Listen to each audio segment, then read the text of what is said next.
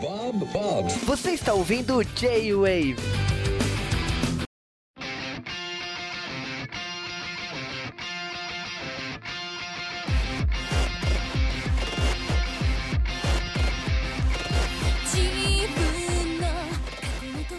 Aqui é o Dash e não nasci no outro mundo por querer. Não, pera, anime errado. Muito prazer, eu sou o Saga, o Bispo da Preguiça. Aqui é o Juba e eu queria save points menores. E sejam bem-vindos ao J-Wave especial de Re Zero. Eu acho que é um anime que a galera deve ter deve ter pedido muito aí, ou se não pediu também, vai ficar feliz de ver a gente estar tá gravando sobre ele aqui. A gente demorou um pouquinho porque achar gente que assistiu tava meio difícil, tinha muita gente que tava trabalhando, mas finalmente a gente conseguiu juntar uma nós três aqui que assistimos pra gente debater essa obra. É, logicamente, podcast em duas partes, porque vocês falaram que ah, vocês fazem resumo de 26 episódios e é muita coisa fica de fora. Não, dessa vez a gente falou, mesmo assim ficou muitas coisas de fora, mas a gente tentou falar o máximo que pode. Então, anime Rizero Kara Hajimeru Isekai Seikatsu. E aí a gente tá aqui para falar tudo e mais um pouco sobre esse anime. E logicamente que a gente tem o convidado aqui. Eu sou o Saga do Calibre Lordal. A gente faz uns vídeos de vez em quando, vocês podem dar uma olhada no youtube.com.br calibrelordal e no twitter.com.br calibrelordal. É isso, valeu pelo convite. Então tranquilo, agora que a equipe está reunida, a gente volta daqui a pouco para falar tudo e mais um pouco de ReZero.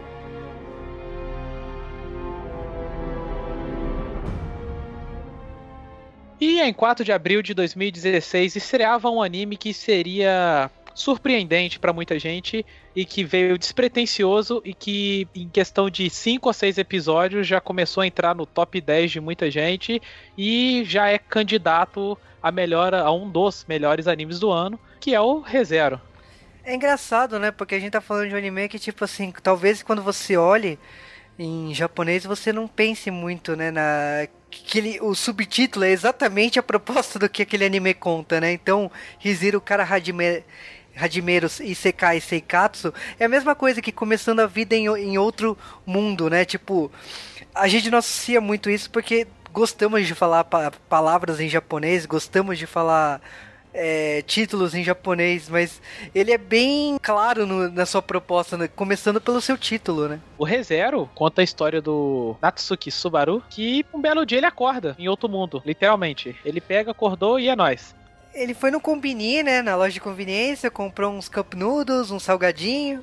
Aí quando ele saiu do, do Combini, ele olhou para tudo e caiu no, no outro mundo, né?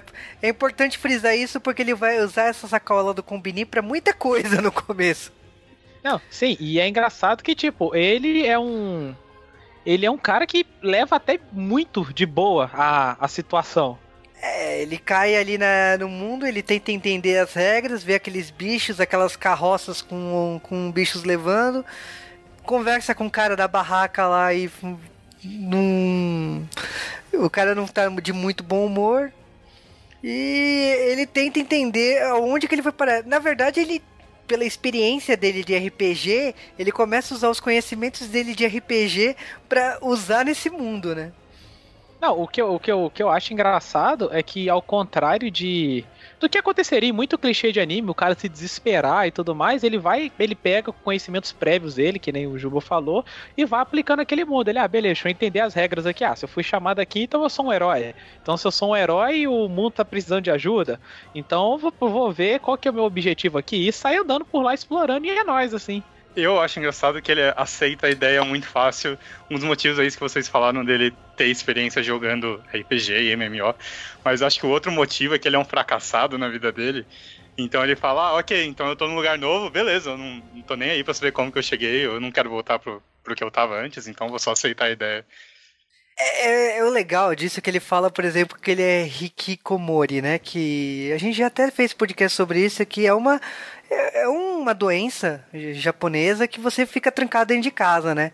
Então você é engraçado como isso vai acabar atraindo o autor de acordo com a obra, né? Porque essa série vai caminhando para um harém, a gente vai entender daqui a pouco, né?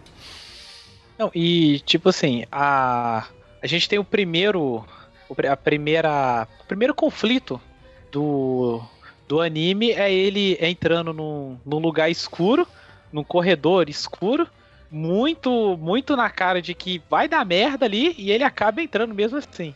Chegando lá, obviamente, né? Dá merda, né? Tem bandidos lá que vão, que vão querer assaltar ele. É, esses bandidos a gente acaba memorizando eles porque parece que esses bandidos a única coisa da vida deles é isso. Porque eles estão lá preocupados. Aliás, toda pessoa perdida eles querem dar, dar um golpe ali.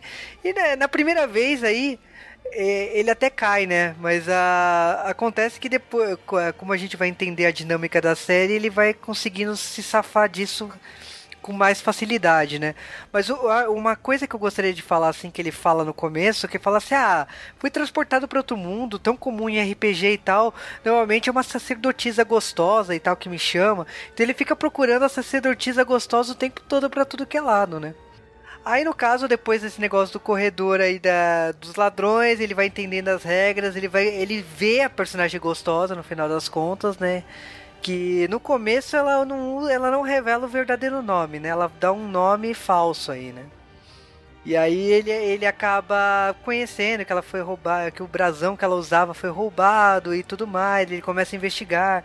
Aí eles vão numa taberna e acaba encontrando um corpo, né, um cadáver lá sem o braço.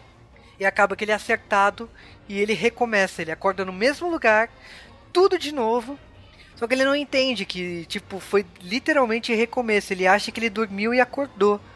E aí ele vai, ele vai atrás da ladra, né? Ele vai, ele começa a, a investigar e até a barraca da a, a, a, casa dela, né? Que é um barraco. E, ela, e ele tenta dialogar, trocar as coisas. Ele, ele descobre que as coisas que ele trouxe do planeta Terra ele pode usar como moeda de troca. Então ele tenta trocar o celular dele pelo brasão. Então ele, ele começa a, a, a ser mais esperto, né? Que a maioria dos protagonistas de anime, né? Eu acho que isso deixa ele bem humano, assim, porque não rola muito aqueles momentos que você fala, pô, que imbecil, ele podia fazer isso. Ele é bem. É, o pensamento dele é bem rápido, assim, isso eu acho legal. Acho que deixa ele um pouco mais, mais humano que outros protagonistas. É, eu, eu gostei dessa dinâmica. E logicamente que a única defeito dele, na minha opinião, é a questão dele não entender da, na primeira morte pra segunda, né? Da, que ele. que o mundo recomeçou literalmente, porque ele acha que é realmente o dia seguinte. Eu acho que é lá pela quarta morte que ele vai entender que o mundo realmente é, tá dando círculos ali, que o dia não, não tá indo para frente. Toda hora ele volta para trás, né?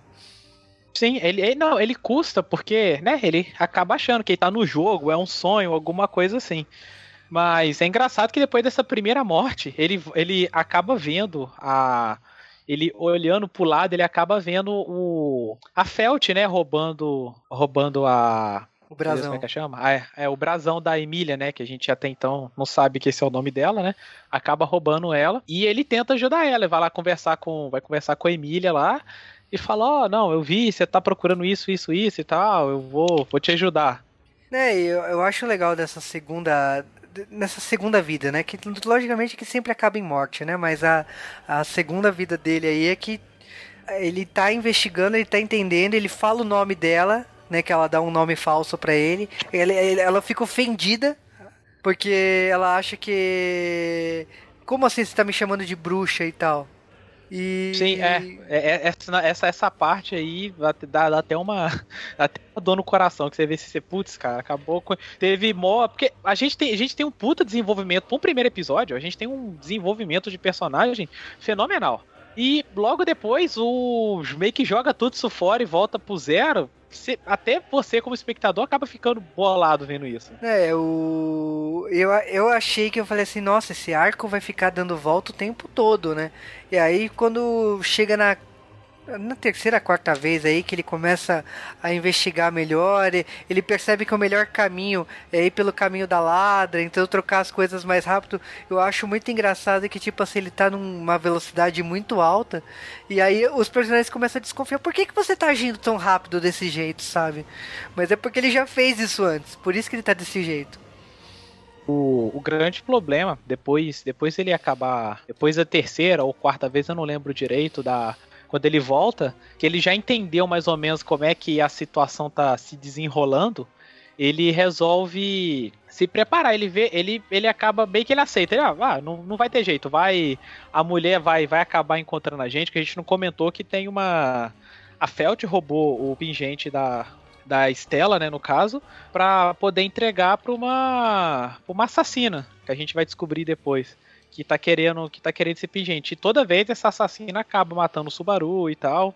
Aí eles eles acabam indo, o Subaru vai, faz um plano para tentar correr com tudo, entregar, fala, ó, oh, vou te dar esse, eu vou te dar isso aqui que ele acaba falando que o celular dele é um item mágico que o pessoal acaba confundindo até legal como ele leva ele leva de boa isso, fala, não, isso aqui é um item mágico, a gente pode trocar e tal. O grande problema é que a Felt, no final, que é a ladra, ela acaba sendo gananciosa demais e falar, ah, se você tá oferecendo isso aí, então isso aqui vale mais, vou esperar o meu contato chegar e a gente vê quem paga mais pelo negócio.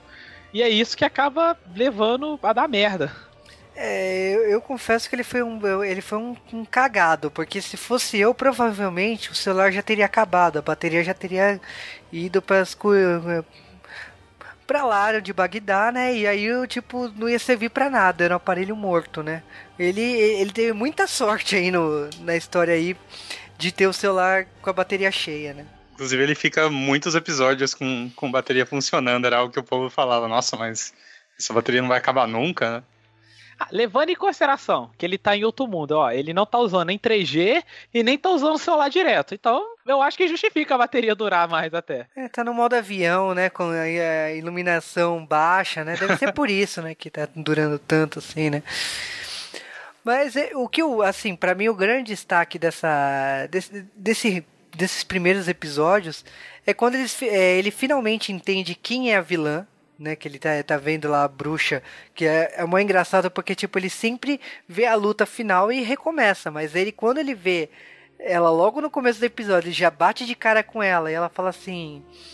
É, você se, eu sinto o cheiro do medo em você, você já percebe que tem alguma coisa errada ali e que praticamente tempos depois ali ele vai é, encontrar com todo mundo ali. Mas, logicamente, que a gente ainda não falou de todos os personagens desse começo. Tem mais uma vez, né, que é, que é praticamente nessa última aí, que entra mais um personagem, que é um cavaleiro, né?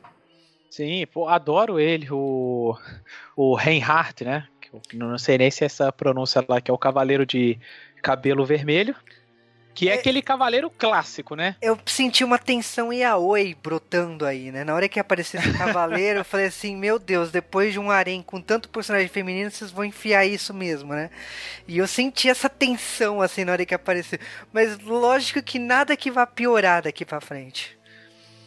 É legal porque, tipo assim, a gente acaba vendo que nas vezes anteriores o Subaru morria sem perceber porque que ele morreu, ou então quando ia ter uma luta do, do dono da taberna, onde eles vão fazer a troca e, a, e essa assassina, a gente vê a diferença de nível de poder dela com, com o cara, assim, era estúpido o quão forte ela era. Até que a Emília começa a lutar, aí eu acho muito maneiro que a gente vê o, ela lutando com o espírito dela, como é que os dois lutam juntos, é, é a dinâmica entre os dois, que é o, o, o espírito dela, é muito legal. E os dois lutando juntos contra a mulher, mas ainda assim não, não tá dando certo. Que a mulher tá num um nível, uns, alguns níveis acima ali.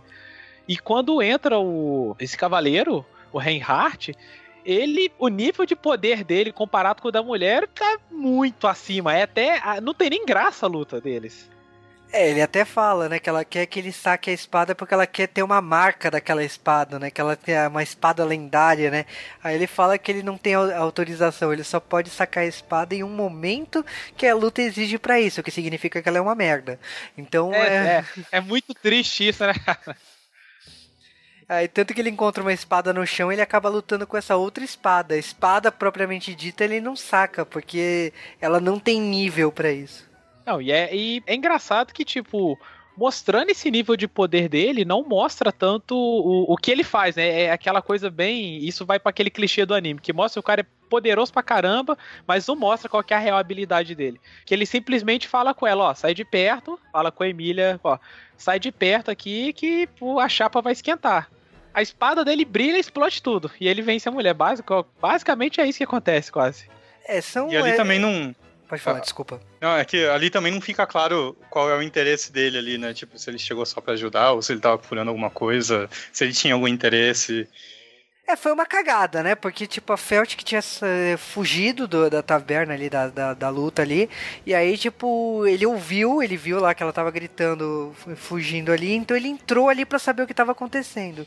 Então, se ele tava esperando, se ele tava investigando, se ele tava fazendo, a gente não sabe. A desculpa dele foi essa, né?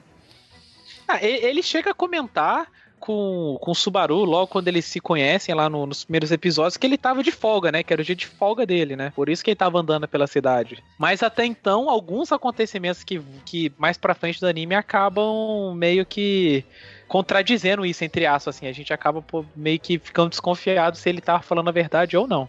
É, assim, a gente tem praticamente dois episódios de luta sensacionais aí. É, praticamente assim, a gente resumiu em pouquíssimo tempo porque é, é lindo de se ver, mas não é, não é legal de ficar descrevendo coisa por, por coisa, né? Então a gente tem a vitória deles aí nessa luta. E aí, tipo, o que faz depois, né? Porque até então ele tava recomeçando, recomeçando, recomeçando. Então, finalmente ele derrotou essa bruxa, né? Não ele propriamente dito, né? Os, as pessoas que ele fez amizade ali. Então a gente entra no depois. E o depois é tipo. Ele precisa agora se. Tipo, ele mudou de mundo, né? E ele é- precisa de uma casa, ele precisa ter algum, algum objetivo de vida aí, né? Então, ele é. Até começa a ter uma briga aí, quem vai hospedar ele e tudo mais. Ele acaba ficando na casa do grande amor dele, né? E aí, tipo, é outra realidade que a gente vai ver a partir de agora, né? É, a partir daí a gente é apresentado a mais personagens que vão ser mais importantes, como o Aran e Aren, né? Que são personagens que vão ser bem importantes aqui pra frente. Que ela vai. E a gente acaba descobrindo que a Emília, ela tá morando na casa de um nobre do, daquele mundo, né? Que é o Ros, Rosval. Que não vai aparecer mais tanto aqui pra frente, vai aparecer em algumas cenas mais pontuais. E ela mora lá. Mora também a Beatrice, que é uma. Parece que é o espírito guardião da, da mansão dele. E o Subaru decide ir morar lá com eles. E fala: Ah, você salvou. Você salvou. O Roswell, né? Fala com ele: Ah, você salvou a minha, a minha protegida, então eu te dou um desejo. O que, que você quer? É engraçado que ele acaba pedindo pra morar lá, né? Fala, não, em vez de quer dizer, em vez de pedir pra morar lá, como qualquer um faria, não. Eu quero trabalhar com vocês aqui a partir de agora. É, como eu falei, né? Nada que possa piorar, né? Então a gente, se a gente achou que aqui com, a- com aquele cavaleiro tinha alguma tendência a oi, aqui é descarado, né? Então. tem uma cena de chuva, de banho, né? Que é descarado, né? E é legal que o a gente vai vendo o anime, a gente vai tipo assim, nesse episódio acontece bastante coisa, mas é mais aprofundamento do personagem e tal.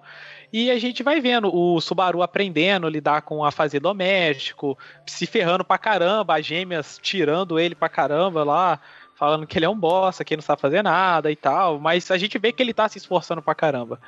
E depois disso tudo, a gente vê ele dormindo e tudo acontecendo muito bem, a gente, ah, pô, beleza, né? Agora nem vai seguir a partir disso. Na hora que ele vai dormir, aí na hora que ele acorda, loop de novo. Ele volta pro primeiro dia que ele chegou na mansão outra vez. O que deixa claro que. Pode falar, desculpa. É, na primeira vez que ele. Na primeira vez que tá lá, ele acorda, bolado, tipo, meu Deus, o que aconteceu? Aí fica subentendido, né? Tipo, ele só volta se ele morreu. Mas ele foi dormir, o que, que aconteceu nesse meio tempo? E o anime termina, esse episódio termina assim, você fica até puto, né? Tipo, caramba, e agora só semana que vem que eu vou saber como é que terminou isso, meu Deus? Save point, né? Finalmente mudou de lugar, né? Então tava na hora de dele acordar com outro teto, né? E aí a gente tem essa esse novo arco que praticamente assim, ele tá lidando com essa com esse dia a dia. Eu acho legal algumas coisas que ele faz, por exemplo, dele ir na cidade ali perto do, do, do castelo, dele brincar com as crianças, o cachorro sempre mordeu o dedo dele, algumas coisas a gente começa acompanhando que se repetem e tudo mais. E a relação dele com as personagens femininas desse castelo. Porque, como eu falei, esse anime começa a se consolidar, é, su- consolidar como um harém. Então ele começa a dar uma, fazer umas gracinhas, umas brincadeiras a mais para as garotas, o que eu confesso que eu fiquei um pouco incomodado, porque no começo ele fala que é um Hiki, é, Hiki, é, Hikikomori. Então, como ele tem esse, esse problema de não se, é, se relacionar, de ficar preso dentro de casa, eu achei que ele curou esse problema muito rápido, porque ele começa a cantar as garotas assim e dá cantadas e mais cantadas. Tanto que a Emily várias vezes brinca com ele, falando assim, né? Mas você que não leva a sério as, as brincadeiras que ele faz, né? É, eu acho engraçado nessa parte também que. É, é, eu acho que é por ele estar em outro mundo, mesmo ele sendo um Hikikomori na, na, na vida anterior dele, ele meio que, sei lá, ele quer começar do zero, então ele tenta ser um cafajeste, ele não, não liga muito pro, pro que ele era antes. Eu até acho que uh, eu não tenho muito problema com ele ser muito diferente do que ele era antes, porque acho que ele até chega a comentar, ele fala, ah, eu tô em outro lugar, então eu vou tentar fazer as coisas diferentes, assim, ele não liga muito pro, pro, pro, pro passado, ele só quer fazer algo diferente, eu acho que é por isso que ele é mais cafajeste na, na vida nova. Me convenceu, gostei da. Eu não tinha visto por, por, essa ótica. Então tudo bem, né? Não, porque realmente ele começa a dar umas cantadas e você, você entende que isso talvez seja para dar uma, uma intimidade para ele com essas personagens que porque vai gerar alguma coisa depois.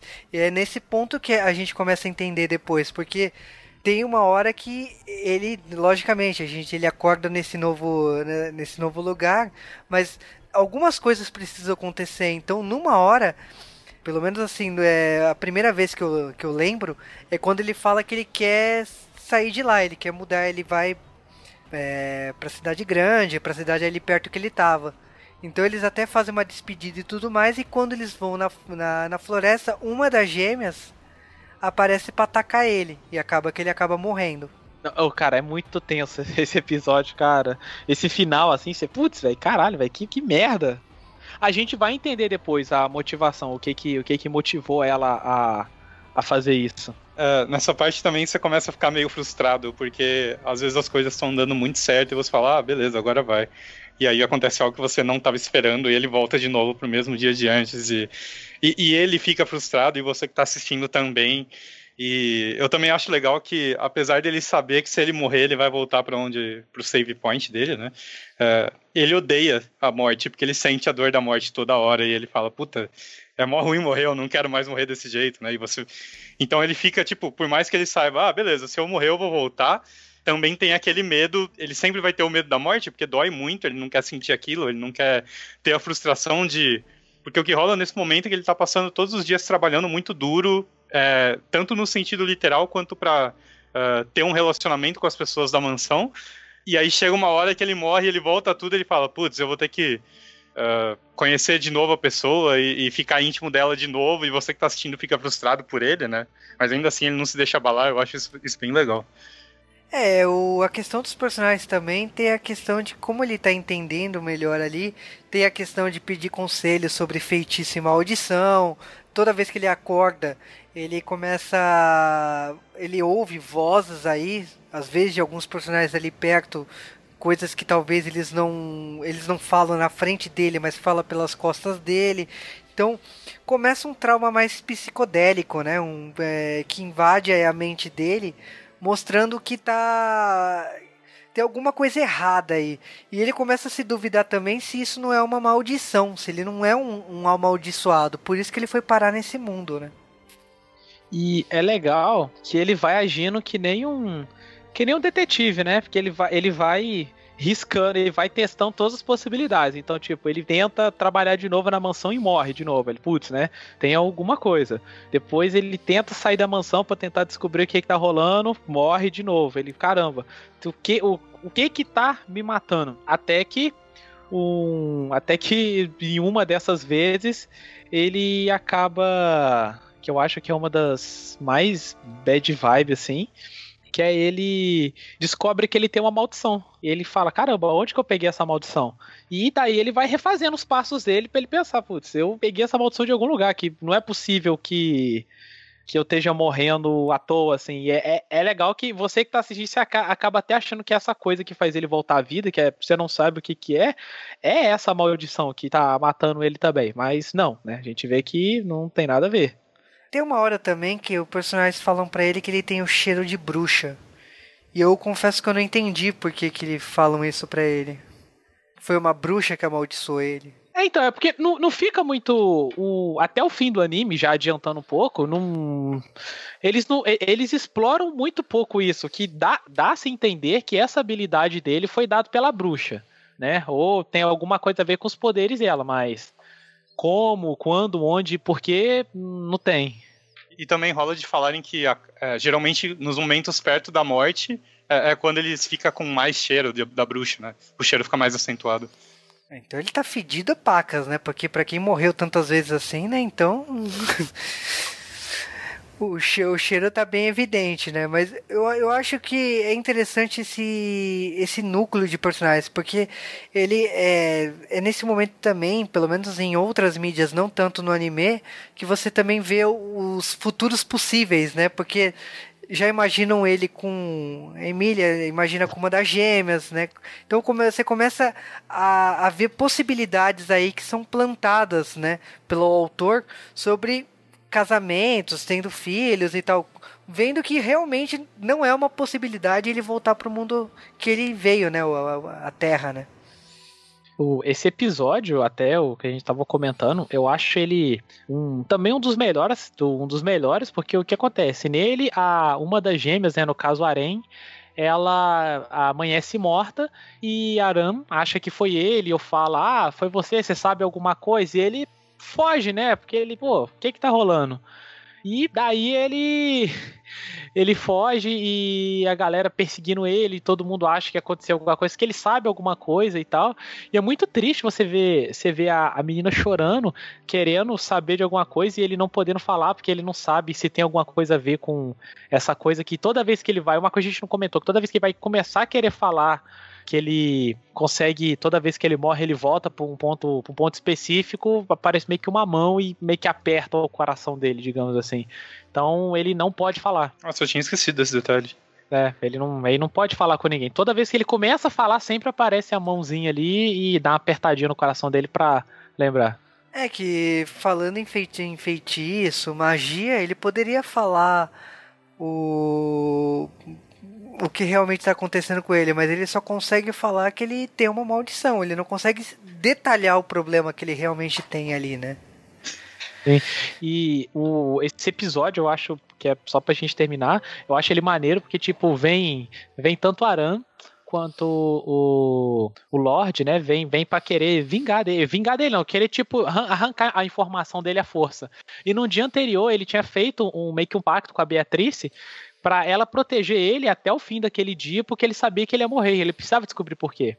E nisso ela vai e protege ele. E a galera da mansão não sabe o que, é que tá rolando. Aí, quando ele foge da mansão, a Beatriz aparece e fala com ele: Ó, vou te proteger, porque até você sair dos domínios aqui do Lorde e tal, porque eu não posso sair, porque a gente fez um acordo. Aí Aran aparece lá e começa a chorar. É, é uma cena muito tocante nesse episódio. E eu acho legal que no final ele vira e fala: tipo, ó, eu perdão, eu sei o que, que tá rolando e eu não vou deixar sua irmã morrer mais. E pra ela meio que tipo, o que, que esse cara tá falando? E tem um penhasco gigantesco, ele vai e pula com um sorriso no rosto assim e fala, tipo, ah, não, ninguém vai, mais, vai morrer mais, assim. É um episódio que, tipo assim, mesmo sendo uma parada muito pesada, porque, tipo, pô, o cara acabou de suicidar, você, pelo menos eu fiquei muito animado, assim, falei, caramba, velho, que foda o personagem tomar um, esse tipo de decisão. A gente vê um, um crescimento de personagem ali. E o que acontece? Depois ele depois de muita pesquisa e alguns retornos, ele acaba entendendo, ele vê da onde ele consegue descobrir que o cheiro, a maldição tá vindo, é da mão dele. E que ela vai matar, a maldição vai matar ele de um jeito ou de outro. Não tem para onde ir. A, a Beatriz fala com ele, ó, uma vez que essa maldição tá aí, a única forma de resolver ela é matar quem pôs essa maldição. Ele acaba lembrando que quem morde ele é um cachorro. Aí ele vai e lembra, putz, é um cachorro, aí a Beatriz comenta que naquele mundo tem um tem uns, como se fosse tipo demônios, né, o yokais, aí que eles chamam de manjus, que eles têm essa habilidade de amaldiçoar as pessoas com toque e tal. Aí a partir daí ele parte para a cidade para tentar resolver, encontrar esse cachorro, porque ele é um cachorro de um que, que as crianças brincavam com ele. Então ele já fica preocupado e já fala, nossa, tem que acabar com isso rápido, porque senão vai afetar as crianças também e tal. E a gente vai vendo o espírito altru altruísta do, do personagem, assim, que fora ele querer impressionar a, a garota que ele gosta, ele quer, ele quer ajudar os outros, ele quer salvar a galera, assim, ele meio que pegou para ele o manto do herói. É, você vê também ele tendo que resgatar as crianças uma hora, né? Que tipo, a proteção daquela vila é, falhou, né? A, magia que eles usavam lá, então ele tem que resgatar uma a uma. E ele vê o, o, os cachorros virando lá os manjus. Ele tem toda uma. Um, como se fosse uma reta final de, de anime aí, mostrando realmente a, a, o crescimento dele e tal. Inclusive, ele tem uma cena que eu gosto muito quando ele conversa com a Beatriz e a, a bruxa, para saber sobre sobre as habilidades, como se fosse um RPG mesmo, e para descobrir qual que é o poder dele, né? Se ele pudesse fa fazer magia, qual que seria o poder dele? É, ele acaba descobrindo que ele tem um tipo raro, que eles chamam lá, que é. que ele separa as magias por elementos, né? No caso dele, ele tem é trevas. É, ele até é... acaba aprendendo uma magia bem bem simples, né? Que é de fazer uma aura de trevas ao redor dele. Que depois acaba sendo útil, que quando eles vão na caça dos manjus, eles veem que são uns demônios grandes, são, são, são tipo uns cachorros com chifre e dente, que são grandes e são controlados, que é doentio, né? Que chega até a dar medo, que são controlados por, pelo cachorrinho pequenininho, que ele é o líder deles.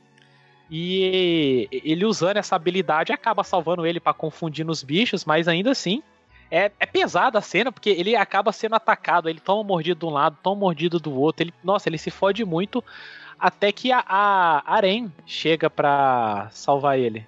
Né, que vai no caso Aren e Aran, que tinham ido com eles, elas vão e acaba ajudando ele na luta. É, ele nessa parte ele aliás se repete algumas vezes, né? Então ele acorda com cicatrizes, uma vez é, é, salvo pela Amy lá que restaura a, o corpo dele.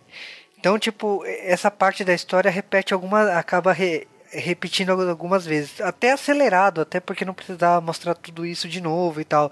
Tem a questão das duas irmãs, da questão do chifre, né, que uma veio como substituto da outra porque ela perdeu o chifre de unicórnio lá em algum momento da, da, da infância dela, da, da vida dela, e ele tá lá pra, tipo, reanimar ela, falar que não é assim e tudo mais. Então, esse arco tem muita coisa acontecendo que pode até se, uh, se atrapalhar, né, com tanta informação que está sendo mostrada, e até mesmo o dono da, do castelo que tem uma hora lá que ele ele é, vai viajar, que ele mostra as habilidades, que ele não é nada fraco, né, que ele vai lá e voa, né, é uma saída bem é, de super-herói, né, a saída dele, né.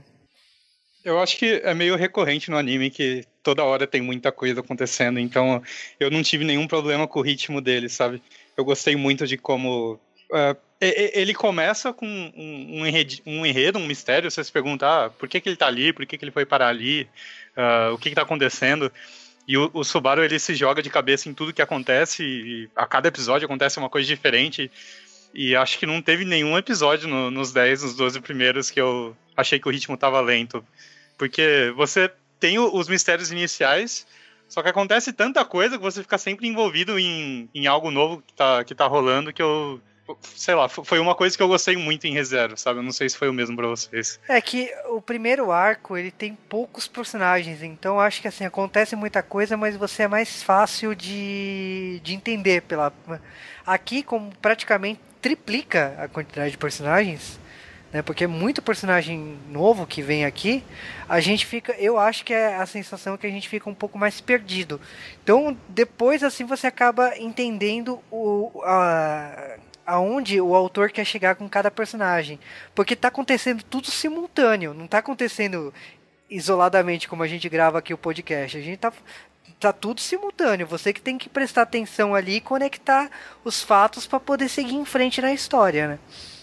E, e, nos arcos seguintes ele coloca mais personagem, mais coisa acontecendo. Mas em geral, eu não sei vocês, mas eu gostei muito de quase todos o, o elenco de suporte. Assim, eu não sei se teve algum personagem que vocês acham inútil ou meio chatinho, mas eu gostei de quase todo mundo que eles, que eles colocam no anime. É, eu... o, o, o, elenco de apoio do anime é, é, excepcional. Assim, todos os personagens são personagens interessantes, assim, que você olha e tipo, oh, caramba, é interessante. Todos têm uma motivação por trás, não, não, tem, não tem nenhum personagem que tá ali jogado ou é, ou é vazio, assim. Todos têm, têm, têm níveis de profundidades e objetivos. Ah, eu gostei muito da evolução do personagem principal, o protagonista, porque por mais que eles falam assim, ah, ele é um cara sem ambição, né, que a, as garotas zoam ele uma hora e tal, mas eu acho que ele tem uma ambição, porque ele vai lá, ele tenta aprender o idioma do lugar, ele tenta aprender, aprender a profissão dele lá, que é meio que um mordomo, né, ali do castelo. Então ele, te, ele tenta fazer coisas ali para se sentir em casa. Então você, você como telespectador, você tá vendo o crescimento do personagem a, a olhos nus, assim, mesmo com magia.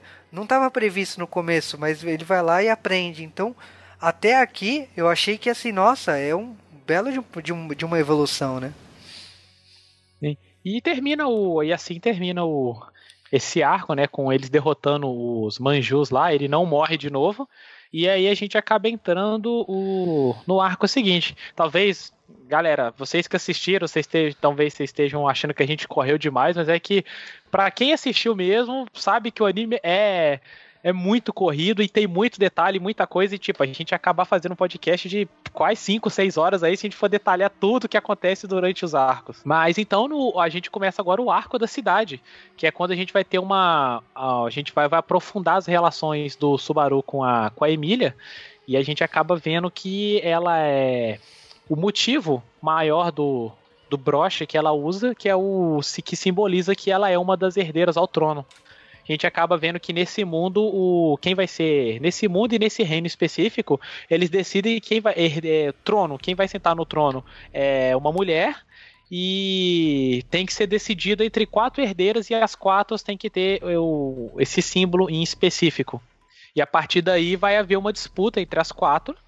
E quem vencer vai ser a. Vai ser a nova imperatriz cada uma tem um cavaleiro que segue ela, e a gente acaba vendo que o, o Subaru achava que ele era único com a Emília, a gente acaba vendo que aparecem mais outras três, cada uma com seu cavaleiro particular, por assim dizer. É, alguns personagens que a gente até tem um personagem lá que lembra um gato que o Subaru ele acha que é um personagem feminino, né?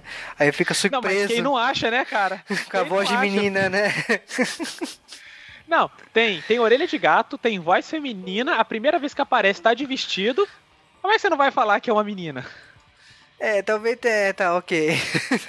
Ele é aquele clichê de desenha uma menina e fala que é homem. É, não, tanto que quando eles vão. Quando eles vão explicar isso depois, a. a quem a. A candidata a quem ele serve, que o pessoal a gente tá falando que é o. é o. é o Férez, né? E a gente acaba vendo que ele é. Ela, ela comenta, ah, mas putz, eu achei que ele fosse que fosse uma menina e tal. Ele, ah, Subaru, você, você é meio pervertido e tal. Ela vira e fala, não, preocupa não, ele gosta de usar roupas femininas. Que eu acho que é um outro clichê de muito anime aí, que é um personagem. É um personagem masculino com que gosta de usar roupa feminina. É, o legal é que, tipo assim, como aparece outros cavaleiros, tem um em especial aí nessa lista aí que fui pesquisar, né, fazer uma pesquisa, né, para entender melhor o anime e eu descobri que ele também é da Terra, né? Ele veio ah, 18 sim, anos. É, né? é, é, ele veio 18 anos antes do que o, o, nosso protagonista aí, né? Então, tipo, é uma indicação que ele não está sozinho. Muita gente da Terra caiu de paraquedas aí. E nessa cena da, dos, dos Cavaleiros com a. Nessa disputa aí, também tem uma hora que o Subaru ele ouve um, o sotaque de Kanzai. E até houve uma discussão, ah, as pessoas daquela região têm esse tal sotaque. Ele, ele olha com aquela cara assim, não concordei muito, mas tudo bem. Então, tipo, mais um indicativo que ele não está sozinho aí, que outras pessoas da Terra caíram aí, né, nesse mundo. No anime chegam a citar isso, que o Aldebaran também veio da Terra? Não, foi, foi podado. Ah, pô, que pena. É, mas, mas ele chega a comentar. A única coisa que no anime tem é, é ele comentando com o Subaru sobre o sotaque dele, né? Ah, aí tinha isso. Aí, isso, aí fica aquela coisa tipo, porra, e aí, né? Fora que o cara usa um elmo também, você fica, pô, o cara tá escondendo o rosto porque. Ah, eles dão uma desculpa depois, mas você fica naquela, né? Tipo, e aí, será que é isso mesmo ou não? É, ele é todo misteriosão mesmo. Mas ele também parece bem forte. Eu gostei do personagem, achei ele bem legal.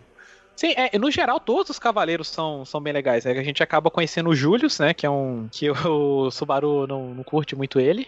A gente tem o A gente tem esse gatinho também, que a gente descobre que ele é o cavaleiro também, que ele, ele é o usuário de magia mais poderoso do reino. É engraçado que, tipo, todos os outros cavaleiros são fodas. É que, tipo assim, um, um lá é o cavaleiro, é um dos cavaleiros mais foda, o outro é o usuário de magia mais foda, e o Subaru é o Subaru, né? É isso aí.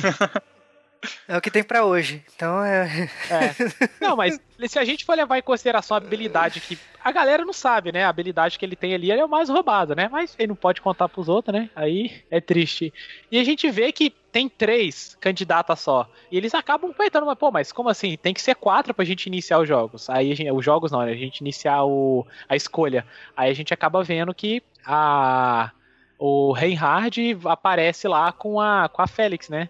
Que a gente descobre que ele é um cavaleiro do reino mesmo e que ele mostra que a a Felt, né, que lá no, lá no começo do anime que era uma ladra, ela é descendente da família real, né, que ele ela tem até o o brasão que indica que ela pode participar da seleção, que é até uma surpresa para todo mundo ver isso. Inclusive, ela não gosta muito da ideia, né? Porque ela cresceu no subúrbio e ela era uma ladra e ela não quer nada com. com qual é a palavra? Realeza? É, com a realeza, então ela a reação dela é bem engraçada até. Ah, é, eu acho mais legal é o, é o que ela fala, né? Que, tipo, no final aparece o, o amigo dela, né? Que é o, o dono da taberna lá do começo do anime. Ele aparece pra assim, tentar salvar ela e tal. E os caras prendem, prendem ele fala que vai executar ele ali agora pelo crime de tá interrompendo a, a cerimônia. Aí o, aí o Reinhardt acaba mostrando o lado maligno dele, né? Falando, ó, a gente faz o seguinte, então, a gente não mata ele, né? Que ela pede pra não matar e tal. A gente não mata ele, mas aí você tem que aceitar disputar o trono. Ela, beleza, então aceito. Mas é o seguinte, eu vou acabar com o reino se, se, eu, se eu assumir imperatriz. É isso aí. E cada uma fala qual que é o objetivo dela com, pra, com o reino, para aí sim ter início a, a cerimônia e começar todo o processo para definir quem vai ser a, a nova imperatriz do reino. E a, a gente acaba vendo a, a gente acaba vendo todo o problema com a Deus esquerdo com a Emília. A gente acaba vendo a gente acaba vendo todo o problema com a Emília porque, porque a gente não comentou, mas ela é meio elfo e há uma bruxa que eles nunca chegam a comentar muito o que, que ela fez naquele mundo, mas todo mundo tem medo dela e tal. É meio que quase uma parada meio Valdemort, assim, tipo. Nossa, não, não, não se pode falar o nome dela. Você fez a exata referência que eu tava pensando é, que ninguém fala o nome dela e tal, mas parece que ela, ela causou muita merda naquele mundo. E ela era meio elfa também. E por causa disso, o pessoal tem muito preconceito com ela, mesmo ela sendo um, um doce de pessoa. A gente acaba vendo nos arcos passados, quando ela vai na cidade, o pessoal não gosta dela. Ali no, durante o exame, o pessoal, durante a apresentação, o pessoal tá lá contra ela, gritando contra ela e tal. E a gente vê o Subaru puto da vida e ela acaba impede ele de tomar qualquer ação mais drástica tentando lembrar o que acontece a partir daí. Cara, eu acho que depois, ah, depois disso aí é a. O Subaru acaba tendo que ficar mais um tempo na cidade para poder se curar, porque ele, o motivo dele ir pra cidade para essa apresentação não era nem para ele ir, né? Ele que vai de supetão e acaba entrando lá e faz merda sem querer. E ele tem que ir pra cidade porque o, o Félix, né? O, o gatinho, ele, como por ele ser um dos maiores magos do reino, de cura no caso, ele. O Subaru é levado para ser tratado com ele. Que quando ele usou a habilidade dele contra os Manjus lá atrás, isso acabou machucando o portal dele, né? Que eles falam que é por onde a magia da pessoa sai. E como ele não sabia como usar e botou, botou muita magia para fora, sem estar acostumado, isso acabou afetando ele e tinha que curar isso, senão ia ferrar ele. Então ele fica um tempo na cidade, aí a gente tem o drama dele com a Emília, que é quando ele explica pra Emília que ele, por que, que ele faz tudo aquilo por ela, e ela meio que não entende. E aí ele. Uma, uma das primeiras partes que você tem vontade de socar o personagem com muita raiva, que é quando ele vira e fala: Não, que eu tô fazendo isso é por você, você devia entender, você devia me agradecer, que eu te salvei não sei quantas vezes e tal. E você fica com vontade de esganar jogar ele pela, jogar ele pela janela, que é é foda. Como ele ele não consegue, ele não sabe se expressar, né? Então ele ele fala de qualquer jeito, acaba machucando ela, que ela fala, ah, mas eu queria que você não me tratasse diferente, né? Igual todo mundo me trata. Aí ela vai embora, a Emília acaba indo embora e ele fica para trás. Até que ele percebe que ele tem que ir atrás da Emília. E durante o caminho ele morre e a Ren morre também. Né? a gente vê que, pô, tem. Até eles chegarem no, no castelo da, da Emília vai dar merda.